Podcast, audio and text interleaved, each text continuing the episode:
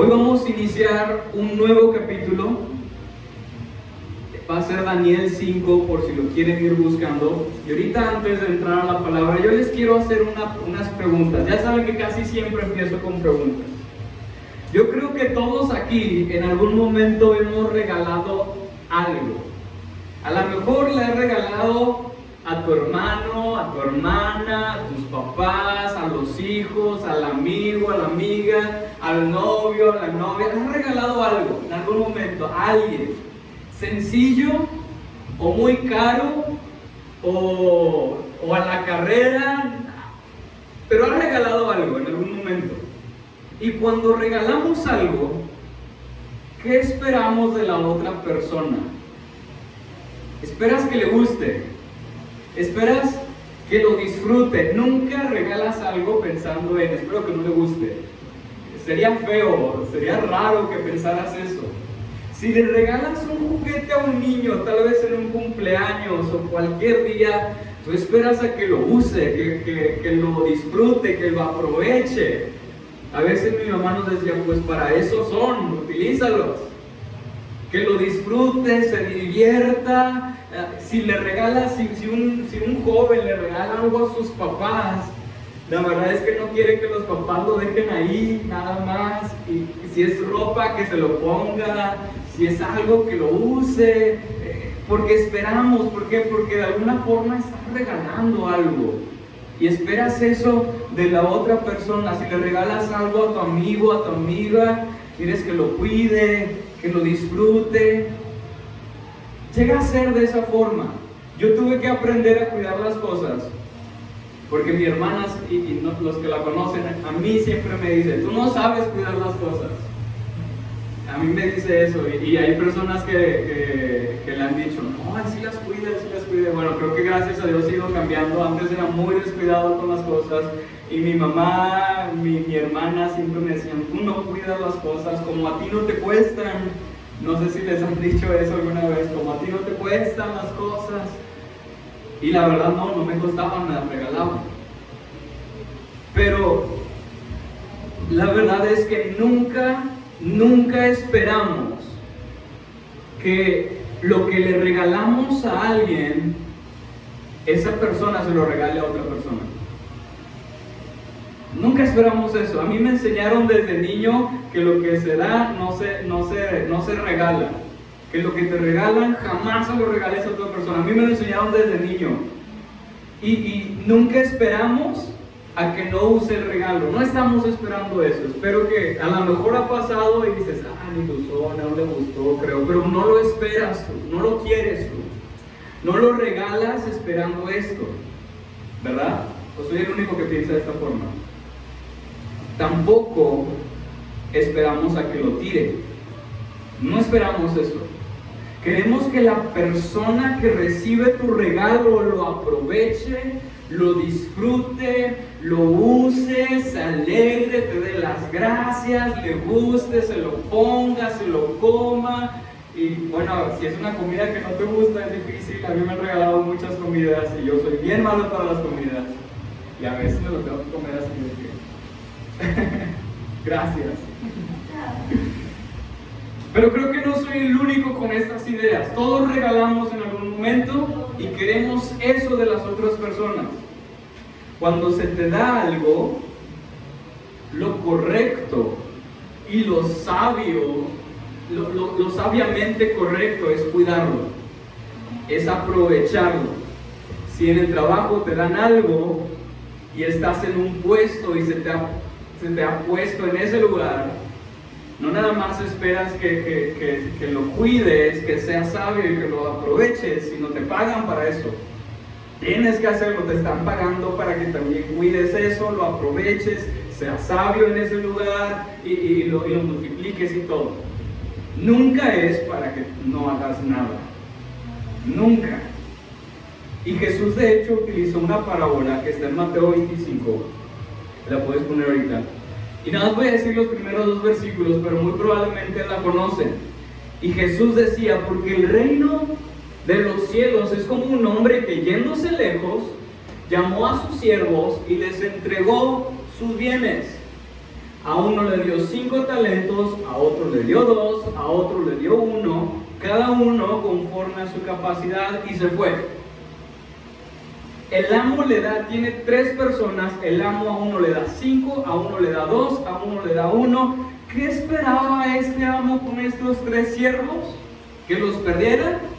No. ¿Que los regalaran? No. ¿Que los descuidaran? No. El amo esperaba que fueran sabios, que los utilizaran correctamente y que los multiplicaran. Eso es lo que esperaba. Eso dice la parábola más adelante. No voy a ver esa parábola como cristianos, si, si, les diera una hoja y escribiéramos lo que nos ha dado Dios, sería una lista larga, larga, porque Dios nos ha dado muchas, muchas cosas. Piensa que te ha dado Dios. Piensa que te ha dado. ¿Alguien podría decirme una cosa que le haya dado Dios? La vida, la salud, atrás también levantaron la mano. Salud. Por acá alguien. ¿Qué te ha dado Dios? Todo. Ya a lo mejor la hermana nos calla y dice todo. y es la verdad. Me ha dado familia. Me ha dado una iglesia. Me ha dado casa.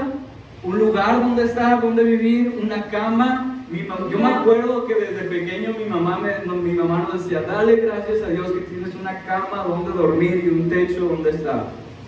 Me ha dado vida, salud, me ha dado amigos, me ha dado trabajo, me ha dado sabiduría, te ha dado la palabra. ¿Qué te ha dado? Nos ha dado todo. Y aún lo material te ha permitido tal vez tener un celular, te ha permitido tal vez en algún momento tener un carro, te ha permitido lo material y lo no material, todo te lo ha dado Dios. Y lo vimos la semana pasada con el rey Nabucodonosor, donde él decía, oh, yo lo he hecho, y Dios le dice, no, yo te lo di todo. Yo te lo di todo. Y con Nabucodonosor aprendimos eso, yo, el Señor, soy el que te lo he dado. Así que cuando estés en tu casa y veas todo lo que tienes en tu casa, agradecele a Dios y dile, gracias porque tú me has dado cada cosa que tengo, cosas intangibles que no puedo tocar y cosas tangibles que tengo. Tengo la Biblia, tengo su palabra, tengo estas cosas. Me ha dado todo. Pero hay algo sumamente importante que te ha dado. Cristo te salvó. El Espíritu Santo habita en nosotros. Y dice su palabra que nos dio una vida nueva. Segunda de Corintios, capítulo 5, 17, dice, de modo que si alguno está en Cristo, esto es para los cristianos, si alguno está en Cristo, nueva criatura es, las cosas viejas pasaron y he aquí, todas son hechas nuevas. Algo que tenemos en Cristo en común, todos los cristianos, es una vida nueva. Una vida nueva en Cristo. Y el título de esta predicación es ¿Qué estoy haciendo con la vida nueva? ¿Qué estoy haciendo? Yo ahorita les dije, haríamos una lista interminable de todas las cosas que Dios me ha dado. Y si la hacemos hasta que morimos, la, la, la lista es grandísima porque nos va a seguir dando. Pero hay algo que nos dio en la cruz y es una vida nueva.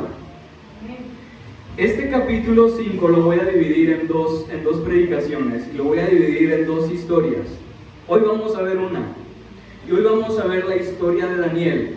La siguiente semana vamos a ver la historia del rey. Ya no es el rey Nabucodonosor, fueron cuatro capítulos del rey Nabucodonosor, va a ser otro rey que vamos a ver que no es rey, pero sí es rey. Ahorita se los explico. La semana pasada vamos a ver más del rey y hoy vamos a ver la vida de este joven que se mantiene firme en una vida nueva que Dios le da. Una vida que, nueva que va a vivir en Babilonia. Y todos nosotros, al igual que Daniel, estamos rodeados de gente que no cree, gente inconversa que no conoce a Dios, que no conoce a Jesús igual que Daniel. Así que Daniel es un ejemplo para nosotros en cómo vivir esa vida que Dios le ha dado y cómo se mantiene. Vamos a, Daniel 5 y quiero explicarles un poco de, de lo que dice Daniel 5, porque no lo dice la Biblia, pero han pasado 30 años desde el capítulo 4. Pasaron 30 años, el rey Nabucodonosor ya murió. Ese rey que Dios estuvo tratando bastante, ya murió. Ya pasaron otros reyes. Y en ese momento, la Biblia yo sé que dice, y ahorita les voy a explicar, que es Belsasar. Pero realmente el rey en ese tiempo se llama Nabónido es el papá de Belsasar. Belsasar es el príncipe, es el hijo del rey. Y en ese tiempo, justo en ese tiempo, el rey no está en Babilonia, así que su hijo es considerado el rey. El papá se va porque hay guerra, hoy ahorita les voy a explicar por qué tiene que ver esto, porque están en una guerra. ¿Recuerdan que Nabucodonosor tenía el imperio más grande de todos, que era Babilonia? Bueno, pues Persia literal en este capítulo el imperio persa los está rodeando, hay una guerra alrededor, les está impidiendo que entren diferentes cosas para que se rindan. El imperio persa ahora es más poderoso, ya les, tienen que capturar esta ciudad que es grandísima, está fuera de la ciudad, el rey está fuera peleando contra los persas y adentro está su hijo que es Belsasar, que no es el rey, pero está haciendo las cosas del rey porque es el sucesor. Y por eso la Biblia le llama rey. Y, y vamos a leer, los primeros nueve versículos nos van a dar qué está pasando, el contexto. Y dice así la palabra de Dios. El rey Belsasar, que es el hijo del rey, hizo un gran banquete a mil de sus príncipes. Imagínense, están en guerra. El imperio persa está alrededor de la ciudad. Y el rey Belsasar hizo un banquete a mil de sus príncipes en presencia de los mil. Bebía vino. Había una fiesta. Belsasar, con el gusto del vino, mandó que trajesen los vasos de oro y de plata que Nabucodonosor, su padre, había traído del templo de Jerusalén. No quiere decir que era su padre, sino eh, su antepasado. Para que bebiesen en ellos el rey y sus grandes, sus mujeres y sus concubinas. Entonces fueron traídos los vasos de oro que habían traído del templo de la casa de Dios que estaba en Jerusalén, y bebieron en ellos el rey y sus príncipes, sus mujeres y sus concubinas. Bebieron vino y alabaron a los dioses de oro y de plata, de bronce, de hierro, de madera y de piedra. En aquella misma hora, y aquí entra algo interesante, en aquella misma hora aparecieron los dedos de una mano de hombre que escribía delante del candelero sobre lo, lo, lo encalado de la pared del palacio real y el rey veía la mano que escribía. Entonces el rey palideció y sus pensamientos lo turbaron y se debilitaron sus lomos y sus rodillas daban la una contra la otra, se estaba temblando.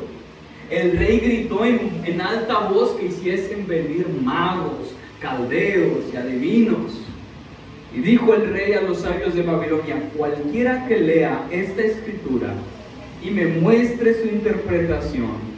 Será vestido de púrpura y un collar de oro llevará en su cuello y será el tercer señor en el reino. El primer señor era su papá, el segundo señor era él y está diciendo, va a ser después del rey y de mí el que, el que interprete. Entonces fueron introducidos los sabios del rey, pero no pudieron leer la escritura ni mostrar al rey su interpretación. Entonces el rey Belsasar se turbó sobremanera y palideció, y sus príncipes estaban perplejos. perplejos. Eso es, eso es lo que está pasando en ese momento. Hay una fiesta de miles de personas en medio de una guerra. Los persas están atacando la ciudad. Y como babilónicos dicen, vamos a ganar. Somos Babilonia. Tenemos a un Dios que ha conquistado, a dioses, perdón, que han conquistado reinos. Nosotros vamos a poder. Es más, es más, nuestros dioses han derrotado a otros dioses. Traigan los vasos del Dios de Jerusalén. Traigan los vasos que sacamos del templo de los judíos. Tráiganselos. Y se traen los vasos y lo que estaban tratando de decir en ese momento era, mira, con estos vasos que estaban en el templo de, de Israel, son del Dios que vencimos. Y ahorita nos están atacando nuestro Dios va a volver a vencer, nuestros dioses van a volver a vencer. Y mandan traer estos. Ellos estaban mostrando, nosotros somos los conquistadores, estaban diciendo. Era una forma de recordar a sus dioses. Y aparece una mano. Y se dice que antes les cortaban a quienes les ganaban las guerras, les, les cortaban las manos. O sea que una mano sola significaba derrotado, un derrotado y un derrotado está muerto. Esta mano está viva y esta mano en toda su plenitud de vida se levanta y escribe. Y eso no vamos a ver qué escribe el día de hoy, lo vamos a ver la siguiente semana, porque eso se trata más del rey. Y esta mano que se supone estaba derrotada está viva y es Dios quien escribe en la pared unas palabras que vamos a ver después. El rey se asusta, imagínense el momento, una mano de la nada aparece, unos dedos aparecen y empiezan a escribir en la pared. El rey le da miedo, el rey se turba y, de, hecho me hace acordar al rey Nabucodonosor en los dos sueños pasados. ¿Qué hace? Le da miedo y, y hace lo mismo que Nabucodonosor. Manden a través de los adivinos manden a traer a los astrólogos, manden a traer a, los magos, a los hechiceros. Y no importa a dónde van a buscar, ninguno puede. Nadie puede interpretarlo. El mismo rey, el príncipe dice, el que lo interprete lo voy a vestir de púrpura, o sea, le voy a dar ropas que nada más los reyes usan la realeza utiliza y va a ser el tercero. O sea, va a tener el puesto más alto después del rey y del príncipe. Él va a estar a cargo. Es algo muy parecido a los sueños que vimos en los capítulos pasados. Y aquí entra en escena Daniel. Y esto es lo que nos debe interesar. ¿Qué hace Daniel? ¿Qué nos va a enseñar Dios a través de Daniel? Y lo primero es que una vida nueva, recuerdan que es que estamos haciendo con nuestra vida nueva, una nueva vida es reconocida en Babilonia. Lo vimos en las primeras dos predicaciones. ¿Qué es Babilonia? Babilonia es lo que está a nuestro alrededor, que está en contra de Dios. Una vida nueva es reconocida en medio del gran imperio poderoso, en medio de hombres sabios, y van a reconocer a un hombre y van a decir, Él sabe. Versículo 10, vamos a regresar a la Biblia. La reina, por las palabras del rey y de sus príncipes, entró a la sala del banquete y dijo, Rey, vive para siempre. No te turben tus pensamientos ni palidezca tu, rostro. En tu reino hay un hombre en el cual mora el Espíritu de los dioses santos. Y en los días de tu Padre se halló en él luz e inteligencia y sabiduría, como sabiduría de los dioses, al que el rey Nabucodonosor, tu padre, oh rey, constituyó jefe sobre todos los magos, astrólogos, caldeos y adivinos por cuanto fue hallado en él mayor espíritu y ciencia y entendimiento para interpretar sueños y descifrar enigmas y resolver dudas. Esto es en Daniel, al cual el rey puso por nombre Belsasar. De repente sale esta mujer que es la reina, muy probablemente la esposa de su padre,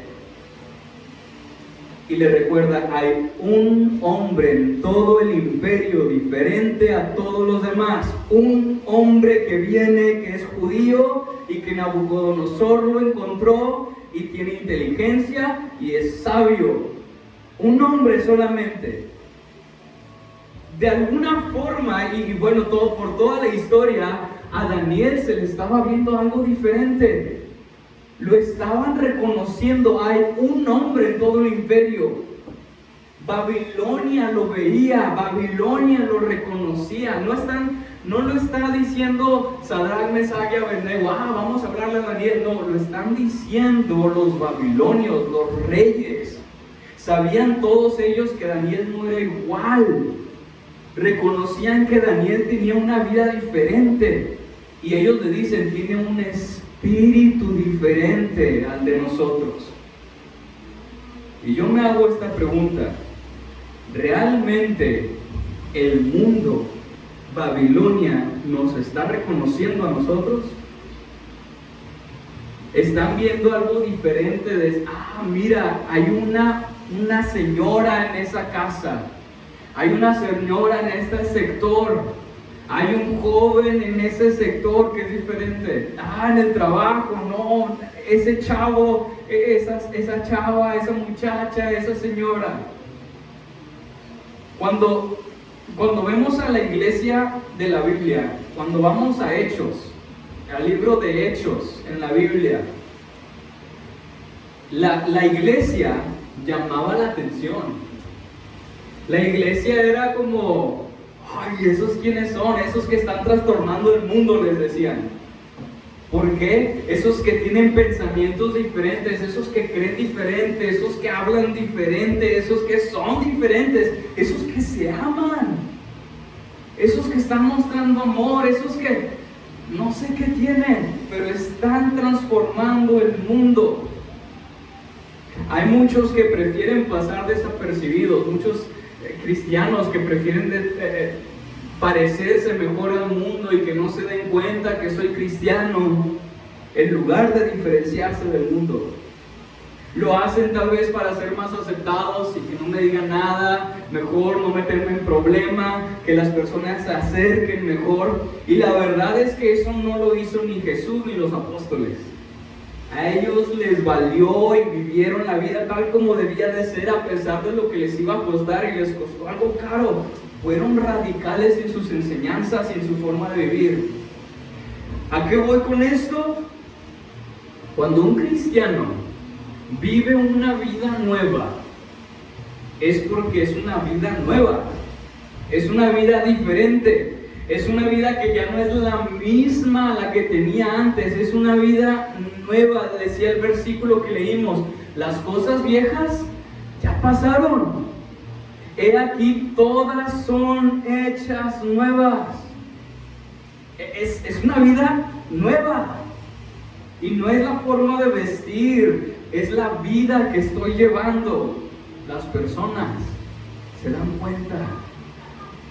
No hablan igual, no ven lo mismo, no se ríen de las mismas cosas, no reaccionan de la misma forma.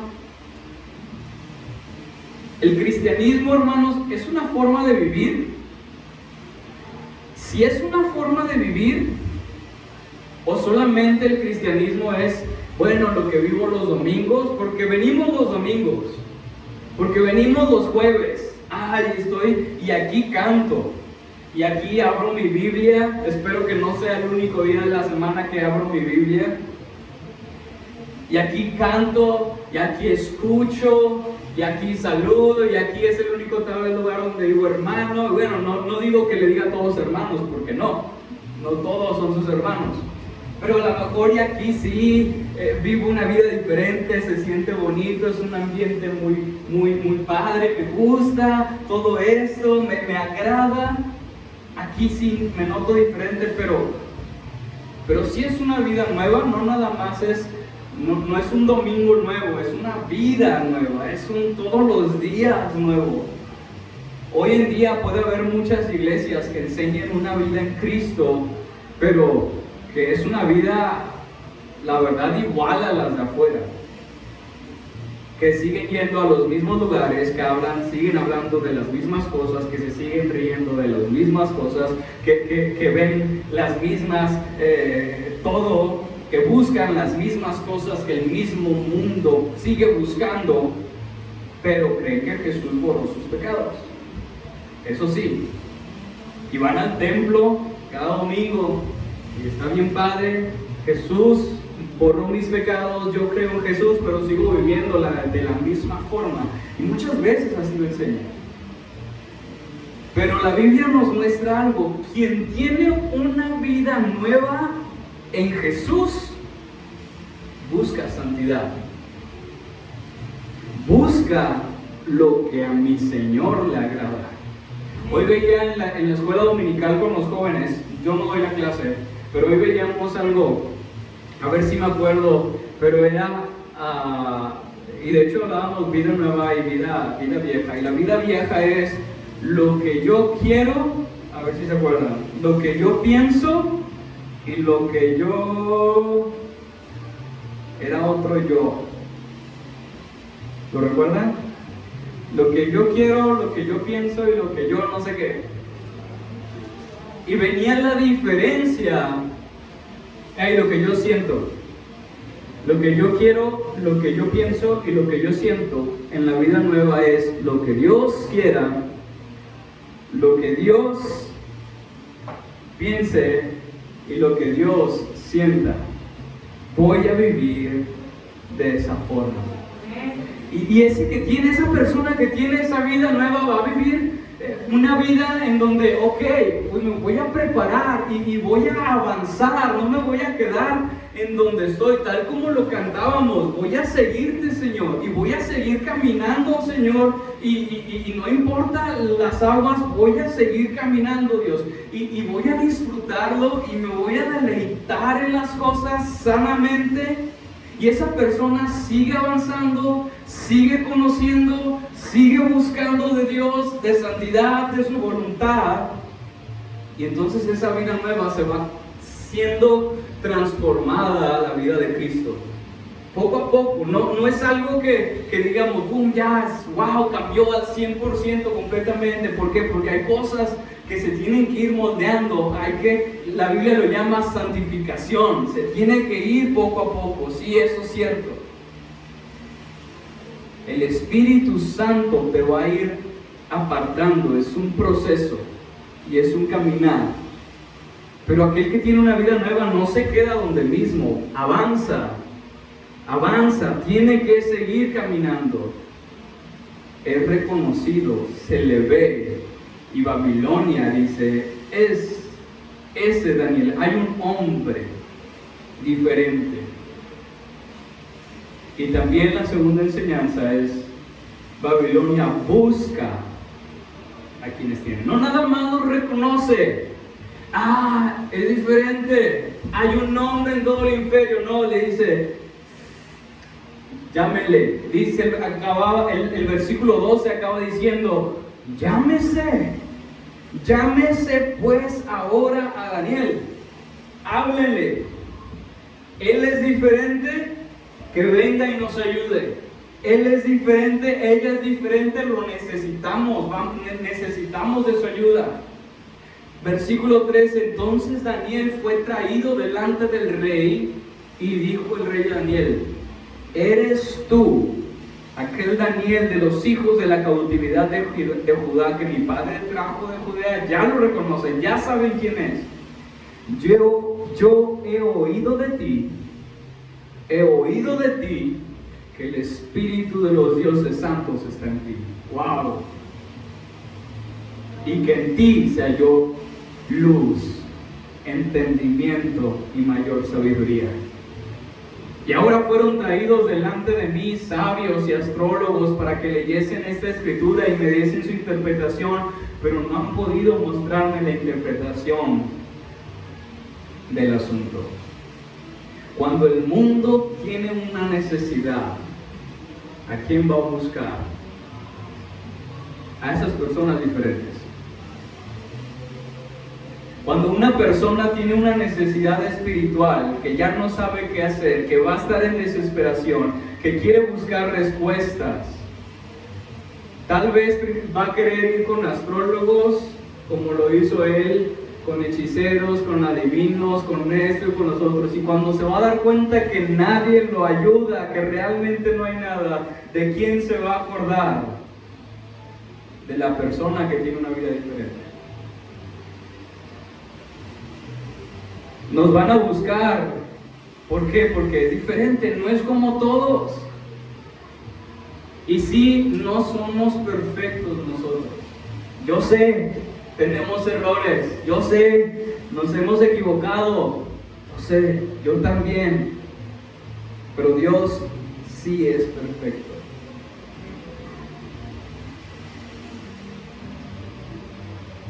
Y como ven en nosotros algo diferente, nos van a buscar. Tal vez le has hablado y le has compartido a una persona por mucho tiempo y no te ha hecho caso. No, no, gracias, gracias, no, ahorita no, no, eso no es para mí. No, no, es religioso, no, es ese. Tal vez te han puesto mil excusas y no han querido. Pero cuando llegue el momento, va a buscarte. ¿Por qué? Porque le has mostrado. Y espero que le estés mostrando. Le has mostrado y te va a preguntar, ok, ¿sabes qué es? Lo necesito. ¿Qué vamos a necesitar nosotros? Estar listos.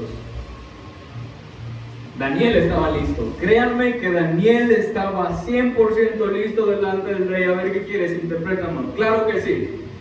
Significa esto. A eso lo vamos a ver la, semana que viene. Pero va a ser así. Estaba listo. El Espíritu de Dios estaba en él. Dios estaba con él. Daniel ha ido avanzando, Daniel se ha ido santificando, Daniel ha ido a buscar a Dios, ha estado con Dios, es alguien de oración, lo veremos en, otras semanas, es alguien que está con Dios, que ha buscado. Pero no nada más las necesidades espirituales. Si alguien llega a necesitar algún empleado, hay quienes dicen que va a buscar, y creo que todos buscan, a alguien responsable, a alguien fiel, a alguien que trabaje, cualquiera, ¿eh? cualquier trabajo, alguien honesto, que no robe, alguien que llegue temprano, alguien que sea amable con los clientes o con los demás trabajadores, alguien que no cause problemas en el trabajo. Y deberían entonces estar buscando a cristianos, ¿no? ¿O qué dicen? Una vez mi papá me contó que hablaba con un señor de un restaurante, dueño de restaurantes. Y él le decía, yo no vuelvo a contratar a cristianos. Y mi papá cristiano dice, ¿por qué? Porque los cristianos me han robado, porque los cristianos no llegan temprano, porque los cristianos no son buenos trabajadores.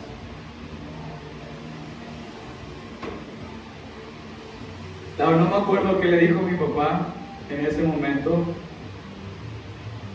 pero tenía verdad, le había pasado todo eso. Y él dice, mejor ya no voy a buscar cristianos. Y qué feo. La verdad, duele eso. ¿Por qué? Porque hay mucha gente que se hace llamar cristiana, pero en realidad esa nueva vida no la está mostrando, sigue siendo la misma persona. Y en otras, esto lo he dicho en otras predicaciones, eh, y no lo recuerdo al 100%, pero al último la enseñanza era, si no vas a vivir la vida de un cristiano, no te llames cristiano. Porque no se está mostrando, no lo estás buscando, y el nombre de Cristo no lo estás glorificando. Al contrario, mira lo que están pensando los cristianos. ¿Cómo estamos viviendo esta nueva vida? cómo estamos viviendo esta nueva vida en Cristo Jesús.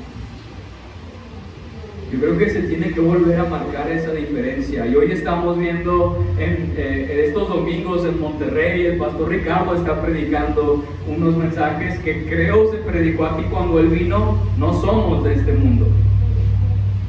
No somos de este mundo. ¿Cómo voy a vivir esta vida? Ya vimos dos cosas. Los cristianos o los que tienen esa nueva vida son reconocidos, los ven, pero también son buscados los buscan, los necesitan, los quieren. Y nos faltan dos enseñanzas más que son un poco más cortas. Dice el versículo 16 y 17.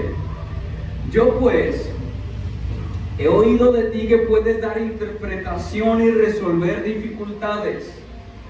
Si ahora puedes leer este, esta escritura y darme su interpretación, serás vestido de púrpura y un collar de oro llevarás en tu cuello y serás el tercer señor en el reino.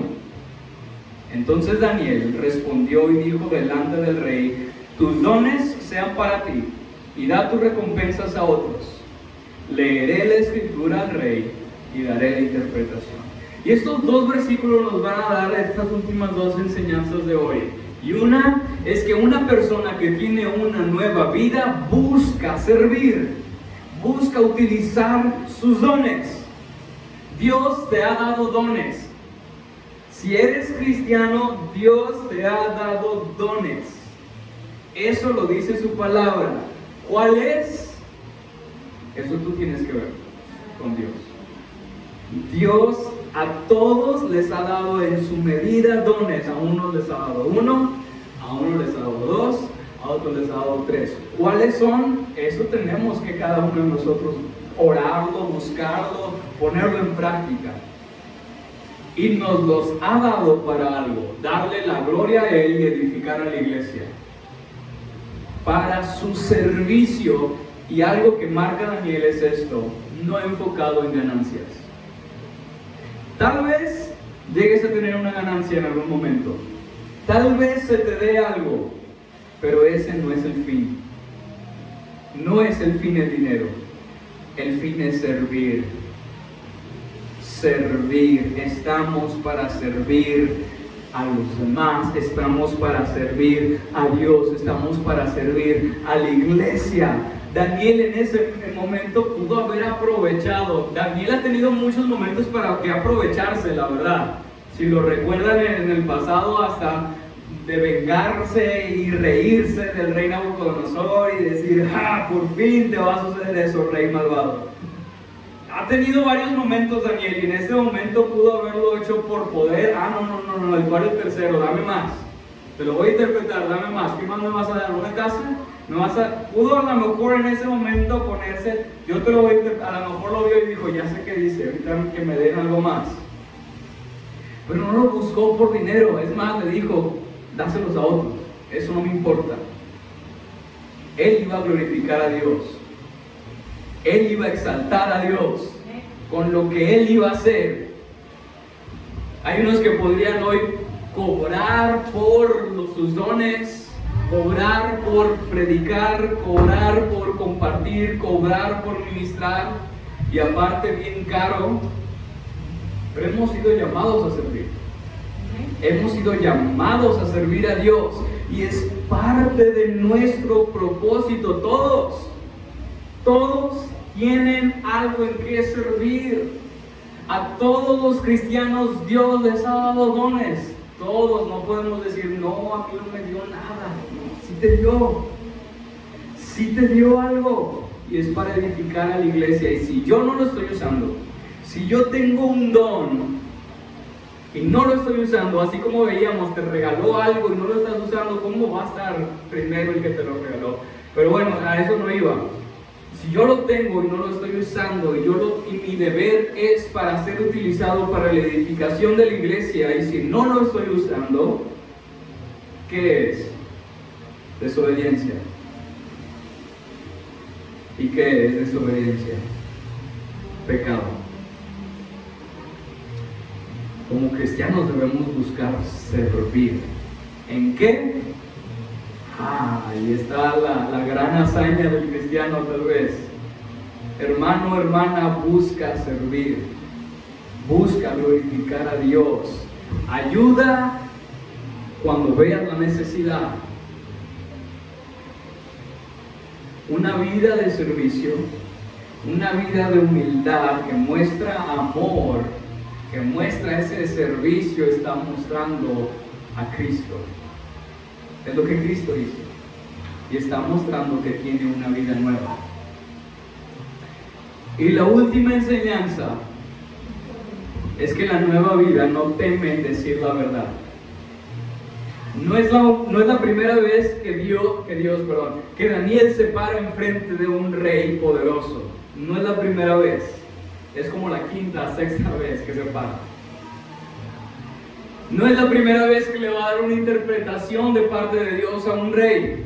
La semana pasada vimos que dio una interpretación y vimos que no era nada bonito para el rey Nabucodonosor lo que le dijo. Y cuando la, en la semana que viene vamos a ver que lo que le va a interpretar otra vez no es una buena noticia.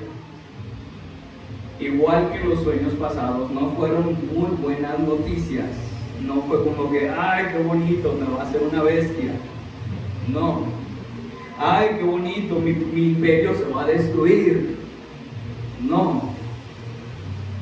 Todas las interpretaciones que Daniel ha hecho es juicio. Así ha sido en él. Y aunque era juicio y aunque estaba delante del rey más poderoso de ese tiempo, no temió decir la verdad.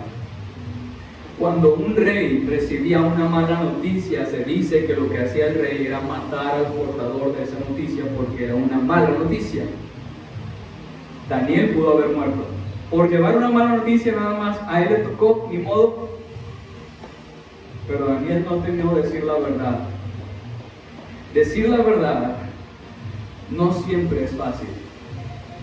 Decirle la verdad a alguien a veces se batalla. Ah, ¿cómo lo digo? Y tratas de buscar una forma de decirlo tal vez. Confrontar a una persona no es sencillo. Y, y diciéndole de una manera muy personal, es de las cosas que yo más, más, más batalla. Confrontar a una persona. Y son de las cosas que en los últimos meses Dios más me ha hablado. ¿Por qué? Porque confrontar y decir la verdad no siempre es sencillo. Y no, no me estoy justificando ya sea dentro de la iglesia o fuera de la iglesia, tal vez en el trabajo, hay unos que se les hace tal vez bien fácil confrontar a alguien en el trabajo y otros no. Llega a ser difícil, más si es por un pecado, más si sabes lo que está haciendo y es bien claro, y es más, híjoles, que no supone que es cristiano? Porque tengo que ir a decirle yo, si dice en la Biblia, Dios, ya dile tú mejor. ¿Por qué tener que ir a confrontar a esa persona? Ay, ya le he dicho tres veces. No estoy hablando de nadie nada, es un ejemplo. No es sencillo, la verdad, pero es necesario. Y eso es algo que ha tenido que aprender y es algo que, con la vida de Daniel me he dado cuenta. Él se atrevió a ir delante de los reyes, me van a matar, no importa, yo voy a decir lo que Dios me diga. Es esto. Cuando hablo de decir la verdad, son estas dos cosas. Una es el Evangelio. Y dos es el pecado. Hay quienes cuando te dicen que cuando presentes el Evangelio a alguien no le digas, no hables del pecado, no, no hables de esas cosas, hables de puras cosas bonitas del Evangelio, no hables del pecado, no hables del infierno, eso después se lo dices, eh, pero al principio no le digas nada, pero la, verdad es que Jesús no dijo eso. Jesús les hablaba arrepiéntete, arrepentíos y creed, eso lo hemos visto en las últimas dos semanas, arrepentíos y creed en el Evangelio arrepentidos. ¿Y qué estaba diciendo con arrepentidos? Son pecadores, necesitan arrepentirse. Y para esto a veces necesitamos valor y decir, ah, ni modo, pero tengo que decir la verdad a toda costa. Tal vez me van a criticar, tal vez me van a hacer un lado, tal vez me van a dejar de hablar, tal vez me van a tachar de religioso, tal vez, o tal vez se van a arrepentir, o tal vez van a creer en Cristo Jesús. En una ocasión, hace muchos años, hace no sé cuántos años, me tocó confrontar a alguien sobre algo, sobre un pecado en la iglesia y no saben cuánto me costó, cuánto me costó. Yo no era pastor, yo no era líder de jóvenes, creo que era líder de alabanza nada más en ese tiempo. Y era algo que yo sabía que tenía que hacer, no quería hacerlo, no quería hacerlo en ese momento, hablé, tuve que hablar con la verdad. Y la verdad sí, las personas me dejaron de hablar un buen tiempo. Un, buen rato. Con el tiempo, gracias a Dios, las cosas se arreglaron, todo pasó. Y esa es la segunda parte. Tal vez se van a arrepentir. ¿Por qué no? Hubo arrepentimiento, hubo restauración, todo se arregló y como si nada hubiera pasado para la gloria de Dios. Para la gloria de Dios. Daniel pudo haber muerto, pero le interesó más a Daniel decir la verdad que morir. Daniel conocía a Dios Daniel conocía las escrituras, Daniel servía a Dios, seguía la voluntad del Señor, se le notaba en su vida, la gente de Babilonia lo veía y lo reconocía como alguien diferente, la gente de Babilonia lo buscaba en medio de las necesidades porque sabían que su Dios era real, sabían que su Dios era diferente, sabían que él servía que él interpretaba, que él era sabio, que él se atrevía a decir la verdad y no le iban a mentir. Daniel era así. Y cuando vemos nuestras vidas, Jesús murió por nosotros, Jesús nos salvó en la cruz, Jesús nos perdonó de nuestros pecados, Jesús me ha dado una vida nueva. Jesús lo ha hecho todo en mi vida. ¿Qué estoy haciendo con mi vida nueva? ¿Cómo estoy viviendo esta vida que se me ha sido entregada? Y estoy en Babilonia. ¿Qué estoy haciendo con esta vida nueva que Dios me ha dado? La verdad es que Daniel es un gran ejemplo, pero hay un ejemplo mayor y es Cristo mismo viviendo la vida que yo debería estar viviendo, la vida que yo debo de llevar. Y si Cristo es el mayor ejemplo de mi vida nueva, entonces ¿qué tengo que hacer yo? Conocer a Cristo, buscar a Cristo, seguir los pasos de Cristo. Por eso somos cristianos, por eso se nos llama cristianos. Seamos cristianos. Hoy se tiene que decir, seamos verdaderos cristianos o seamos cristianos de verdad. Pero la verdad es que en la Biblia no habla de cristianos de verdad y cristianos más o menos y, cristianos de repente. Habla de cristianos y punto. Se les conocía cristianos, son los que se aman, son los que sirven a ese Dios, son los que siguen a Jesús. Esos son los cristianos. Hoy, lamentablemente, se tienen que hacer diferencias. ¿Qué estamos haciendo? con la vida nueva en Cristo Jesús. Reflexionemos. Reflexionemos en nuestras vidas. ¿Qué estamos haciendo? Jesús nos dio esto, una vida nueva.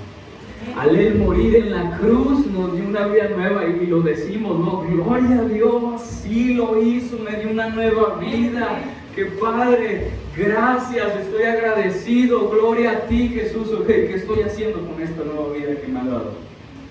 Que Él me ha regalado. ¿Qué estoy haciendo con mi comportamiento en mi familia? ¿Cómo estoy mostrando mi vida nueva en mi familia? ¿Cómo estoy mostrando mi vida nueva en el trabajo? ¿Cómo estoy mostrando mi vida nueva con mis amigos? ¿Cómo estoy mostrando mi vida nueva con todos los demás que están a mi alrededor en Babilonia? Porque si venimos al templo, excelente que venimos al templo. Porque sí, me estoy involucrando cada vez más en el templo. Excelente que te estés involucrando cada vez más en el templo y poco a poco. Excelente. Gloria a Dios por lo que está haciendo en tu vida. ¿Y qué más? ¿Qué estás haciendo con tu vida? Si nos reconocen afuera como cristianos, sí, sí. Si nos buscan porque somos diferentes, si estamos al servicio de las demás personas, si nos estamos atreviendo a decir la verdad. Estas son las cuatro enseñanzas que, se nos deja en la palabra. ¿Por qué? Porque realmente el cristianismo no es una religión y punto, no es una creencia más dentro de las miles o muchas que hay. Es la verdad. Es la verdad. Aquí escribí, es una verdad, me equivoqué. Es la verdad. Es la realidad de las cosas y te ha dado algo grande, incalculable, maravilloso, que vale la pena todo como lo cantábamos.